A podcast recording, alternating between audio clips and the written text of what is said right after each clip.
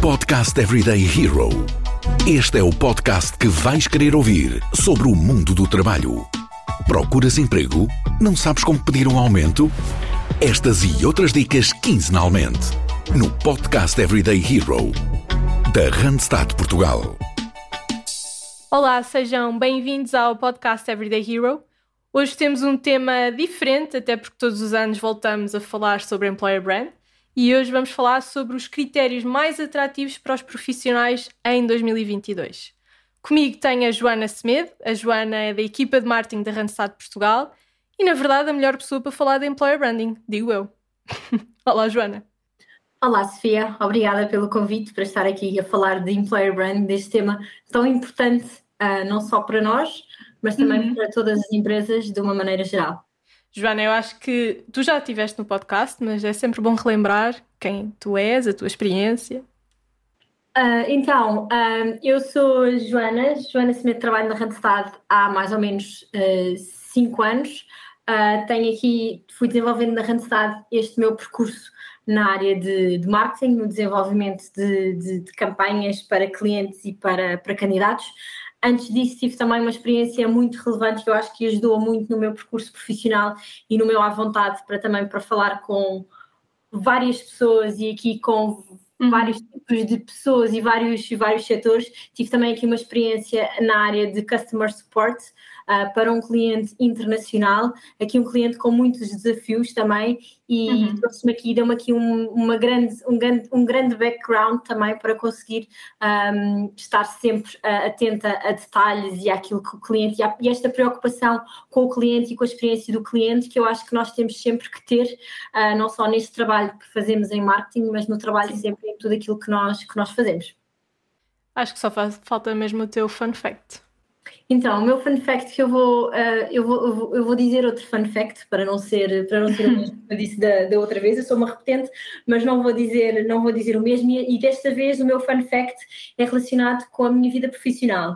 Uh, eu desde pequenina que me lembro uh, de dizer que queria ser arquiteta.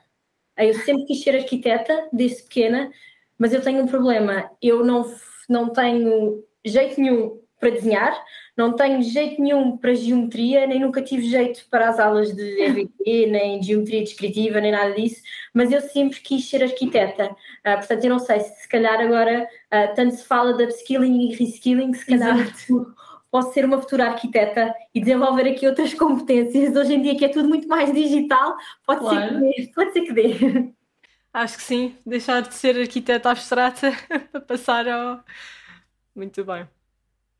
Joana, nós, este episódio está a sair no dia da cerimónia do Randstad Employer Brand Research, portanto, quem estiver a ouvir, vai ver a live stream mais tarde, uh, no dia de hoje.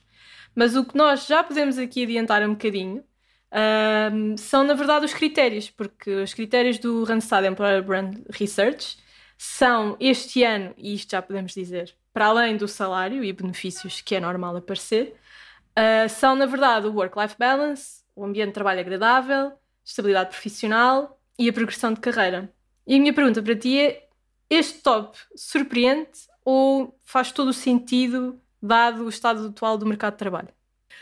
Na verdade, este top não é um top, não, não é novo, não é? Uh, na verdade, uhum estes, o, o, o Randstad Employer Brand Research avalia sempre e, e, e está sempre baseado no mesmo, nos mesmos critérios.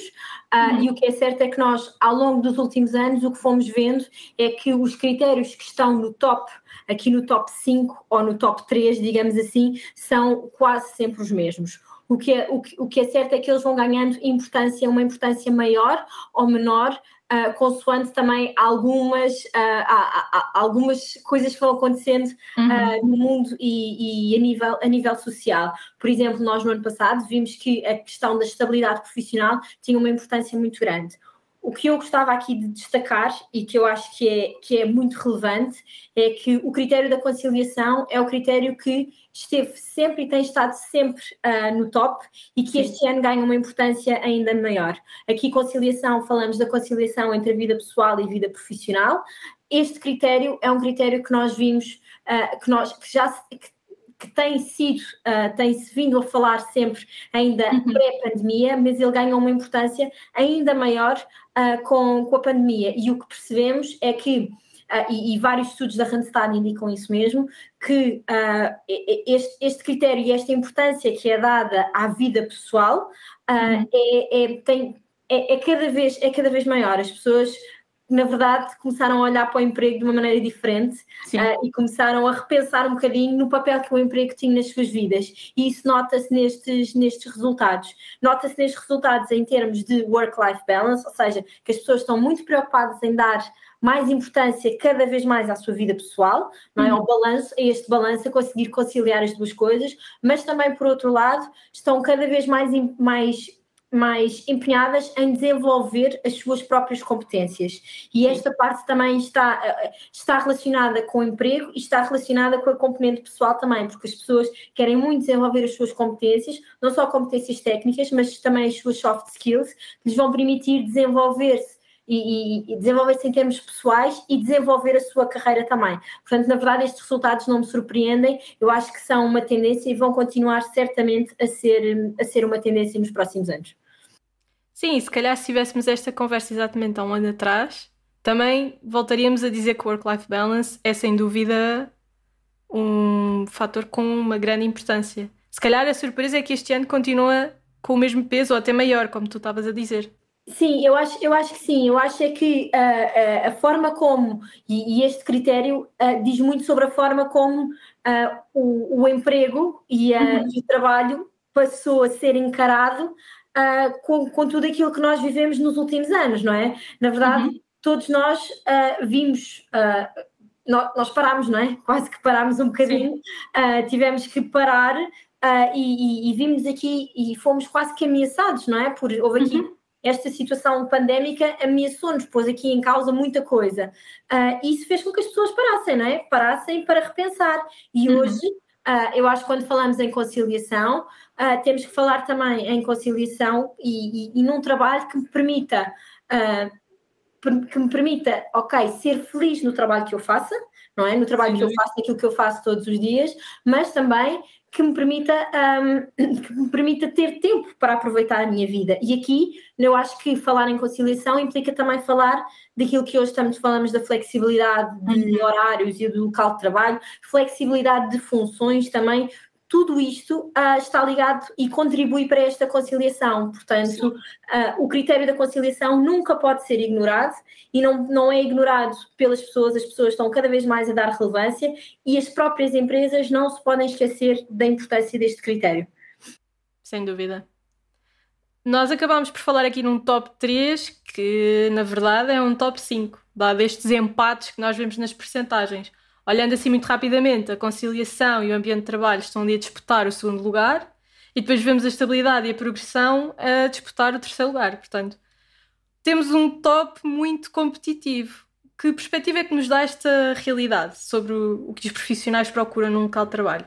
Ou, na verdade, este top 5 é, vá, uma utopia? Eu, eu, não acho, eu, não acho que, na verdade, eu não acho que seja uma utopia, não é? Não acho que seja uma utopia, porque se fosse uma utopia, não eram os critérios que estariam sempre, um, estariam sempre no top. Uh, eu acho que nós não podemos ignorar uh, o salário e benefícios, como é óbvio. Claro. Nós, aqui em termos de employer branding e neste estudo, uh, o, consideramos o salário e benefícios como um, um, um, fator higiênico, ou seja, é algo que uhum. está inerente a qualquer relação profissional, não é? Entre empresas e, e, e, colaboradores, que existe, existe sempre, mas não podemos, não o podemos ignorar.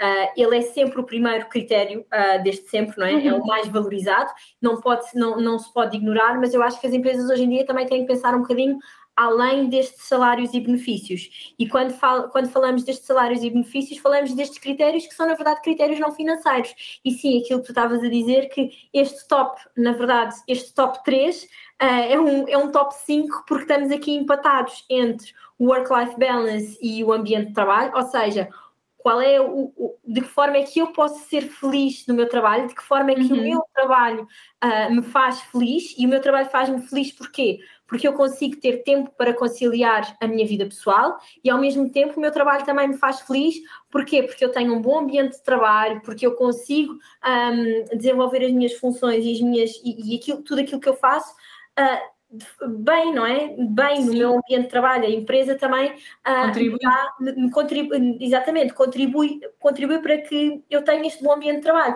E este bom ambiente de trabalho não é, um, não é só não é um ambiente de trabalho que, que só um bom ambiente de trabalho não se faz só no escritório se estivermos todos juntos, não é? Uh, eu acho que nós todos aprendemos que em tempos de pandemia nós também conseguimos ter um bom ambiente de trabalho, mesmo cada um estando, estando em casa uns dos outros, não é? Eu própria. Uhum. Uh, acho que na relação que tenho com as pessoas da minha equipa, acho que nós entre equipa também conseguimos uh, manter o bom ambiente de trabalho que sempre tivemos em casa uhum. em casa neste tempo de pandemia. Portanto, acho que por um lado devemos encarar estes dois, estes dois fatores, o work-life balance e o ambiente de trabalho, como aquilo que me faz feliz e que contribui para a minha felicidade uh, no trabalho, muito importante, e depois a segurança e a progressão de carreira. Claro que a segurança, a segurança, a segurança nós nunca podemos esquecer, não é? Uh, e a questão da estabilidade e tudo isso é importante, não é? Um emprego uh, é muito importante na vida, de, na vida de qualquer pessoa, não é? Todos nós sabemos e quem já esteve desempregado sabe o quão difícil é uh, nós mantermos a nossa vida se não tivermos um emprego que nos permite, na verdade, pagar as nossas contas ao final do mês, não é? Uh, portanto, este critério não pode ser, não pode ser ignorado e é algo que as pessoas também, também valorizam, ou seja, eles também valorizam ter uma, uma trabalhar numa empresa, uma empresa que seja estável, uma empresa que, dê, que me dê esta segurança, que eu saiba que é uma empresa com a qual eu posso contar para, uh, para, para desenvolver a minha carreira e para, para, para, para fazer a minha carreira, não é? E depois pegar aqui um bocadinho um outro critério, que é o critério da progressão. Da uhum. progressão, uhum. um critério também em que eu, enquanto trabalhador, sei que ao trabalhar naquela empresa, a empresa me vai apoiar a desenvolver a minha carreira, me vai dar, um, me vai dar uh, ajudar a desenvolver as competências que eu preciso para desenvolver e para progredir na minha carreira, não é? Porque é um fator Acho. também muito, muito importante. Portanto, eu punha sempre aqui estas duas tónicas, que é, na verdade, aquilo que se vê neste, neste top este ano. Mas não é engraçado especialmente olharmos estabilidade e progressão, parecem dois uh, critérios completamente diferentes. Estarem no mesmo lugar, eu quero estar, eu quero ter uma sensação de estabilidade, mas quero progredir na minha carreira. E muitas vezes a progressão até pode significar sair da empresa. Sim, mas se nós pensarmos, por exemplo, voltando um bocadinho, eu acho que nós uh, estamos sempre a falar de, de pandemia, mas não uhum. podemos ignorar, na verdade. Uh, não, não, não podemos ignorar uh, que ela existiu.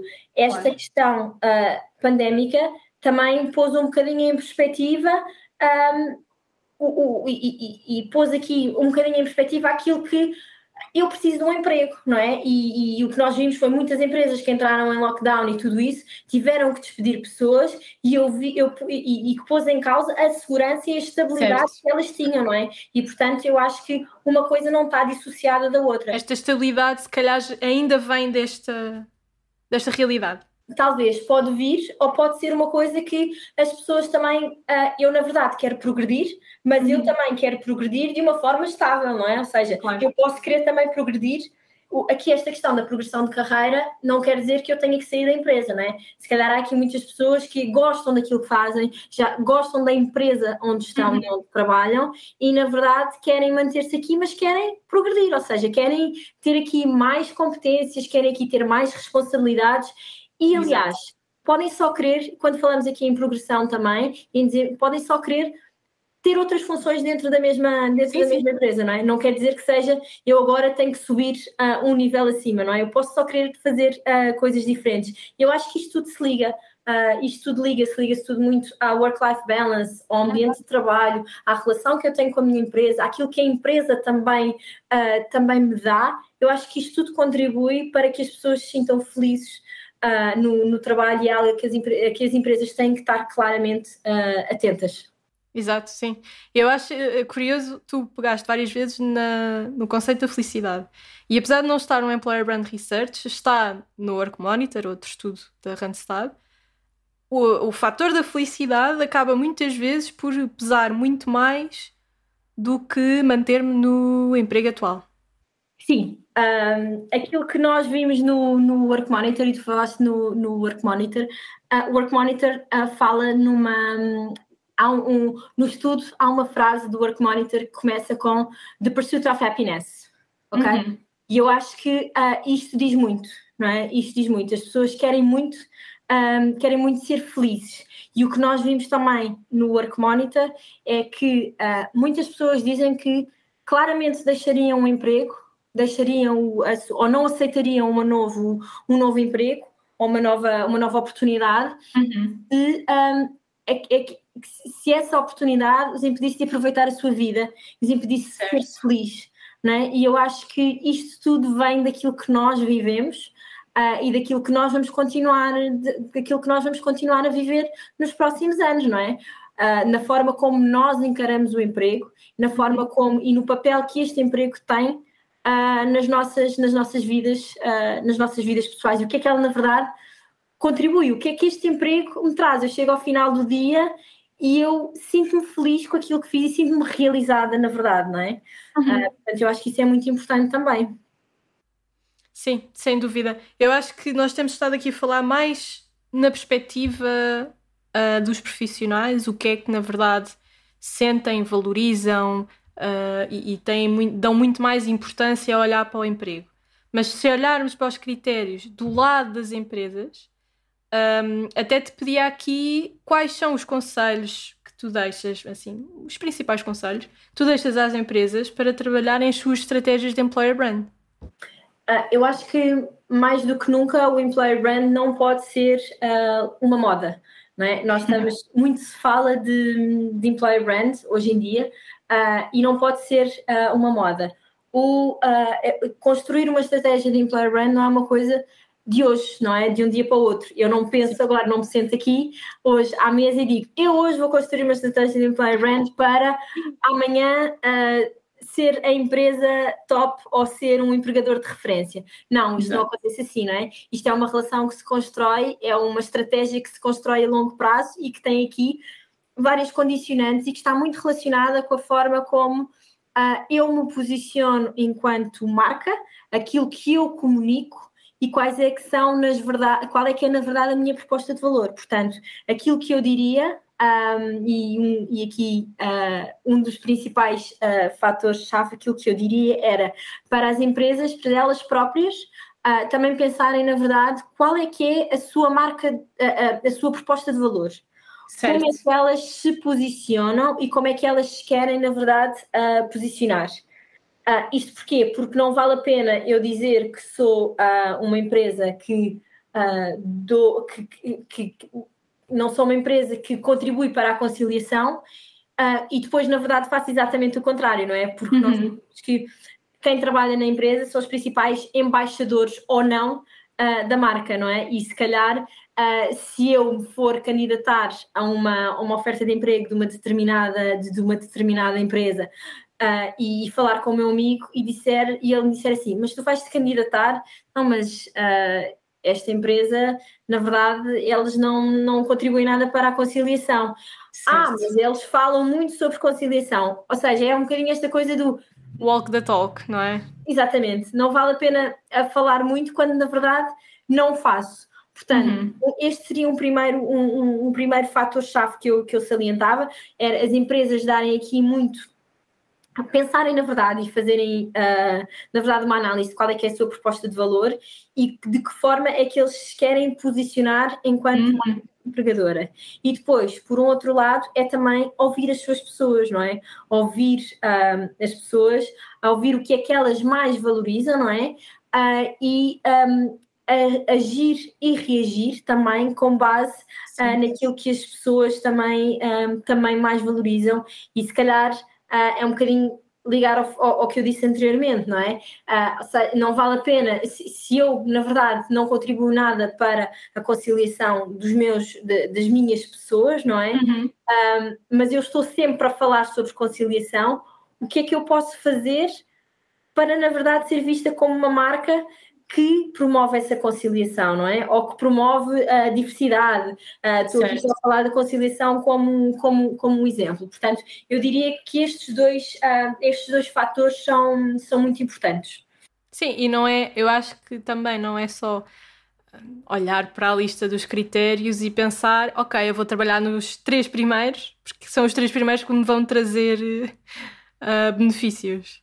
Sim, sim, sem dúvida. Eu acho que por isso é que a, a empresa tem que fazer também quase que uma, uma avaliação própria, não é? Um Exato. scan, um scan dela, dela própria, perceber eu, enquanto marca, o que é que eu posso, qual é que pode ser a minha proposta de valor? Mas a minha proposta de valor que seja uma proposta de valor real, não é? Uhum. Que não seja uma utopia ou que não seja uma, uma falácia, na verdade, não é? Uh, isso, isso, isso é que eu acho que é, que, é mesmo, que é mesmo relevante, não é? Eu tenho que eu, eu, tenho que comunicar a minha proposta de valor, mas eu só consigo comunicar a minha proposta de valor se eu, na verdade, tiver aquela proposta de valor, não é? Uh, se eu for, na verdade, uma marca inclusiva, por exemplo. Um, e, e, e, isso é que as empresas também têm que ter atenção, não é? Eu não posso dizer que sou uma coisa e na verdade fazer o contrário e depois estar a comunicar uma coisa e não faço nada daquilo, não é? Uh, é um Sim. bocadinho por aí. Até porque neste momento temos cada vez mais plataformas, não é só uh, word of mouth, como tu estavas a dizer, uma recomendação de amigo, mas cada vez mais temos plataformas de employer brand, de employer review, Glassdoor, esse tipo de eh, plataformas que rapidamente sabemos se a realidade é o que a empresa está a referir. Portanto, acho que quando as empresas estão a trabalhar a sua estratégia, sabem que é preciso, mesmo que sejam passos mais pequenos, são passos reais e que estão a acontecer e que os colaboradores realmente valorizam. Sim, eh, eu acho que o digital, para o bom ou para o mal, também nos, trouxe, também nos, trouxe, também nos trouxe isso, não é?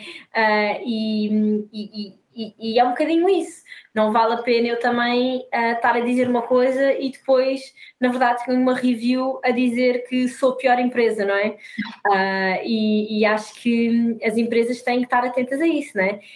E eu acho que as empresas também devem contribuir para que as suas pessoas sintam um, bem e que sejam porque, e que sejam os embaixadores da própria marca, não é? Porque sabemos que isso um, tem uma influência completamente diferente.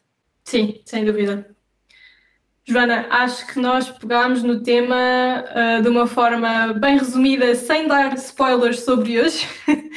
Portanto, é um trabalho difícil falar do tema sem trazer já aqui spoilers sobre a cerimónia. Portanto, uh, o meu conselho é assistam à live stream hoje ao final do dia, a partir das uh, 7. Vamos estar em direto no LinkedIn e no YouTube com a nossa cerimónia, apresentada pela Clara de Souza, pela jornalista Clara de Souza.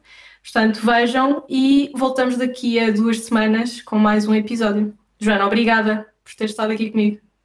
Obrigada eu pelo convite e assistam à cerimónia de logo à noite, porque prometemos que vai valer a pena.